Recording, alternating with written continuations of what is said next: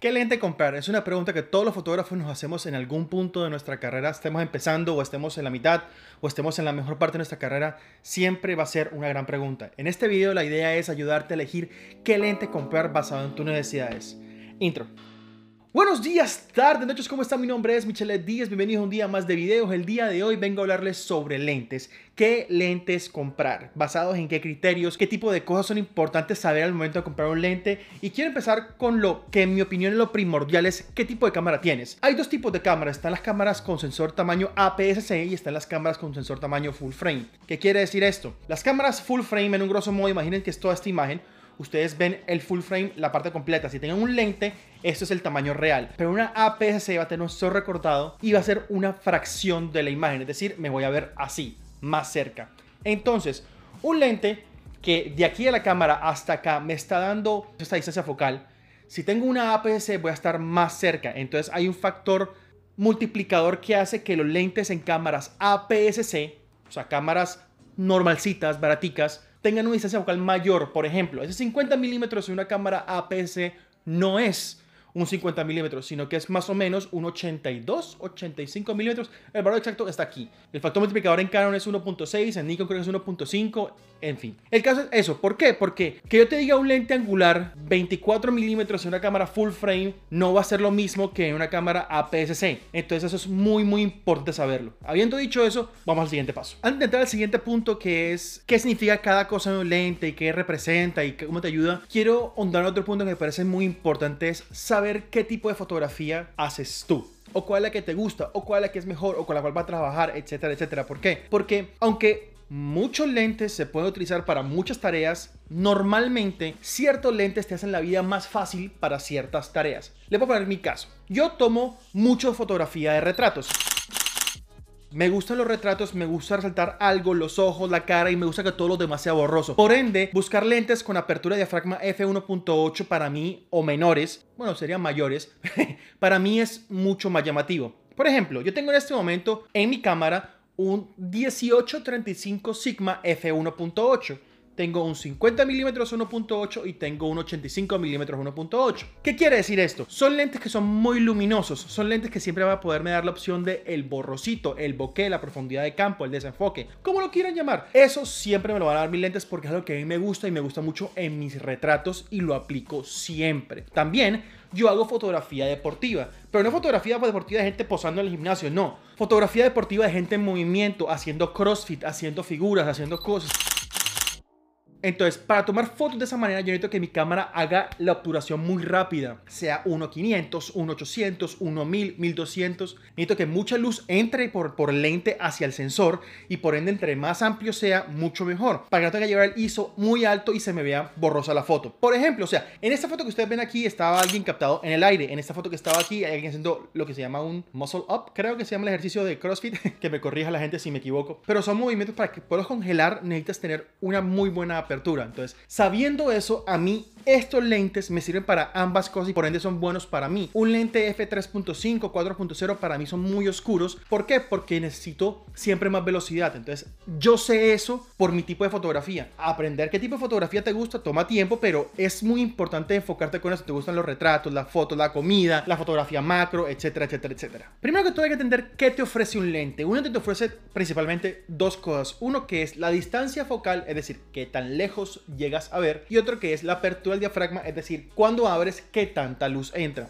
Ahora, no todos los lentes, cuando tienen una, apertura del diafragma, pueden tener esa misma apertura del diafragma mientras hacen zoom. Los que lo pueden hacer normalmente son más caros. He ahí, por ejemplo, el ejemplo de la famosa Santa Trinidad en los lentes de cualquier marca, sea Canon, Nikon o sea Sony o lo que sea, que son 1635 f2.8, 2470 2.8 y 70 200 2.8. Esa es la famosa Santa Trinidad porque técnicamente hablando, si tú tienes esos tres lentes, tú no necesitas ningún otro lente y con eso puedes hacer de todo un poquito. Ahora, hay lentes y hay excepciones, por ejemplo, como mi lente de mi cámara que es 1.8 en toda la apertura del diafragma, pero un lente, por ejemplo, como este, que es el lente que me trae la cámara, que es un 18 135, cuando está en 18, él puede abrir el diafragma a cierta grandeza, pero a medida que yo hago zoom, él se va encogiendo un poco y entra menos luz. Entonces, estos lentes por ende son más limitados, por decirlo así, al momento de ser un algo para trabajar profesionalmente hablando. Habiendo dicho eso, hay dos tipos de lentes. Hay lentes con zoom y hay lentes que se llaman lentes fijos o en inglés prime lenses. O sea, son lentes 50 milímetros y hasta ahí. En cambio, este pasa por 18, 19, a 135 y entonces puede darme zoom o puede darme un lente angular. Pero la diferencia es que, por ejemplo, este nunca va a ser tan luminoso como este. Luminoso quiere decir que abra la apertura del diafragma y entre luz.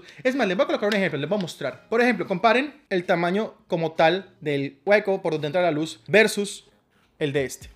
Entonces, este lente te va a dejar entrar mucha más luz y por ende va a haber más profundidad de campo, va a haber más nitidez, etcétera, etcétera. Hay un factor adicional que ciertos lentes te ofrecen y otros no. Por ejemplo, en el caso de este lente, el 18-135 ofrece la estabilización. Este es lo que hace que cuando tú te mueves o un poquito por el estilo, compensa para que no salga tan movida la foto. O sea, como tal, eso es lo que algunos lentes ofrecen. En el caso, por ejemplo, de mi, el de mi cámara, el 1835, el 50 o el 85, ninguno de esos me ofrece ningún tipo de estabilización. Entonces dependo únicamente de la cámara, que no me mueva yo, etcétera, etcétera. Pues algunos lentes ofrecen eso y eso los hace más buenos. Bueno, ya habiendo dejado al lado toda la parte de la teoría, que espero que no haya sido muy confuso y si lo fue, lo siento.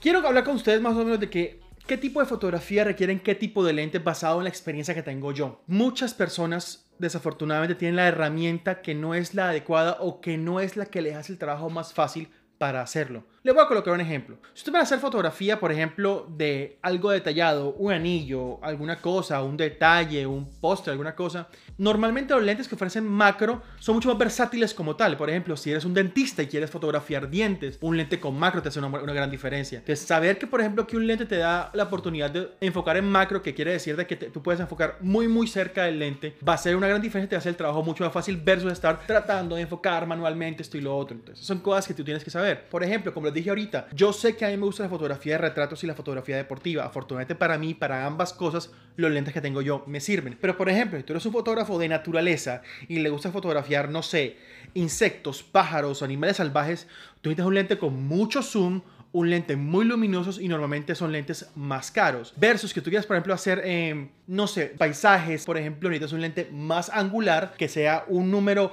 más bajo, como 10, 16, 20, tal vez 24, para poder captar más cosas alrededor y no ser tan detallado en algo. Conocer qué tipo de fotografía la que te gusta a ti hacer mucho la diferencia. La mayoría de la gente, y la mayoría empezamos por retratos y personas, pero por ejemplo también hay cosas que son muy importantes conocer al momento de tomar fotos. Por ejemplo, mucha gente me pregunta, ves, voy a hacer eventos y bodas y bautizos, ¿qué lente me recomiendas? En mi opinión, antes de hablar de lentes, tú debes hablar de qué flash puedes utilizar y si sabes utilizar un flash, porque un flash hace toda la diferencia en un matrimonio a lo natural. Eso es lo que yo opino. Hay una cantidad de factores, entonces saber que por ejemplo de que este lente, que es un lente de zoom, sí es un lente de zoom muy versátil, tengo todas estas focales, pero cuando lo llevo a 135 es súper oscuro y no me, va, no me sirve. O sea, pierdo mucha oportunidad de, de retratar, por ejemplo, a alguien en, en, deporte, a menos que sea pleno día, pleno solo, algo así. ¿Por qué? Porque me va a tocar subir el ISO, porque la apertura va a estar muy cerrada, la velocidad de obturación va a estar también muy alta. Entonces, al hacer ese tipo de cosas, este lente en zoom no me sirve. Yo necesitaría uno que fuera f2.8, pero sé que es un lente más caro. Entonces cosas así son las que uno tiene que aprender a lidiar. El tipo de fotografía requiere un no requiere un tipo de lente, pero cierto tipo de lentes te ayudan a que sea más fácil. Por ejemplo, te gustan los paisajes, retratar cosas grandes. Hombre, un lente angular te puede ayudar más porque es el paisaje, los grandes. Eres un fotógrafo de viajes, eres un travel blogger los lentes angulares te ayudan mucho más. En cambio, eres un fotógrafo más como de modas y lifestyle. A lo mejor un lente como término medio, un 35 milímetros, un 50 milímetros te puede ayudar mucho más. Entonces, también recuerden lo que dije al principio. O sea, recuerden que los lentes, si tengo una cámara APS-C, el 50 milímetros va a ser más o menos un 85. Y el 85 milímetros va a ser más o menos un 100, algo, 110, 108 más o menos. Aquí está la matemática exacta, por si me equivoco. Pero en cambio, en full frame, el 50 milímetros va a ser una distancia media. Pues, por ejemplo, a mí personalmente en full frame el 50 milímetros no me gusta. Es un gusto personal. En cambio, sí me gusta más el 35 milímetros en full frame. Versus que el 35 milímetros en APS-C me parece una distancia... Mm, ¿Por qué? Porque en la APS-C un 35 milímetros es más o menos un 50. No les puedo decir qué lente van a comprar porque esa respuesta nunca se la va a poder dar nadie. ¿Qué sí les recomiendo? Tengan siempre tres tipos de lentes. Un lente angular, un lente medio y un lente con una distancia focal larga. Y así pueden más o menos sortear cualquier tipo de fotografía que quieran tener. Una vez encuentren el tipo de fotografía que les guste, va a ser mucho más fácil comprar un tipo de lente más específico para ti. Ahora, al momento de comprar es muy importante que sepan lo siguiente. Los lentes normalmente tienen mucho más vida útil que las cámaras, por ende comprar un lente de segunda no es una mala opción. siempre hay un riesgo, siempre hay que cuidar, siempre hay que probarlo, pero por ejemplo, este lente fue de segunda mano y me ha salido súper bueno, un 85 mm 1.8. Siempre que vayan a comprar, asegúrense de que no hayan hongos, que no hayan rayaduras, que es como que lo más importante. Ahora, ¿qué puedo recomendar yo personalmente? Comiencen con ciertos lentes y vayan subiendo de precio a medida que cierto lente le guste y compren como que la versión mejorada.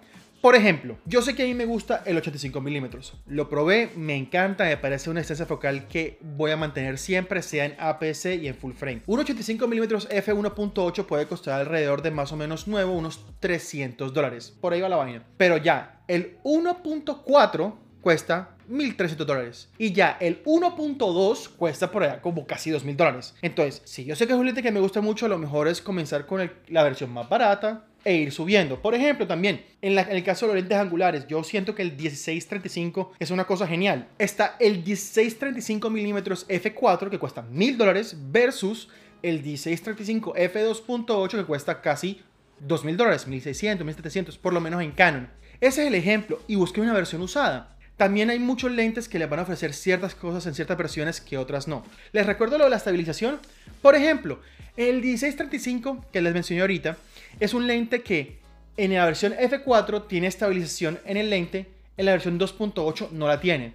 Entonces, por ejemplo, es cuando pone a pensar, ¿vale la pena meterle más plata por un poquitico más de luminosidad versus perder un poquitico de estabilidad?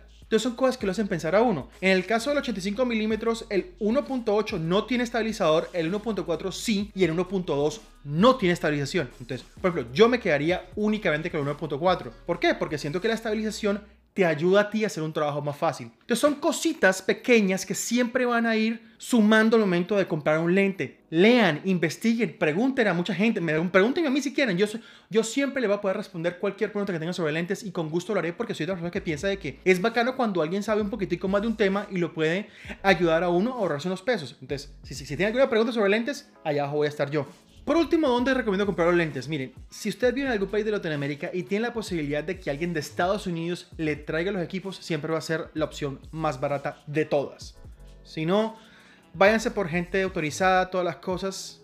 Pero si lo suyo es buscar tal vez lentes usados y jugarse una lotería, yo he descubierto que en el Facebook Marketplace o en grupos de Facebook de fotografía, muchos veces locales, hay mucha gente que anda vendiendo cosas a veces a muy buenos precios. Y te da la oportunidad de negociar, de ver, de encontrarte con la persona, toda la cosa.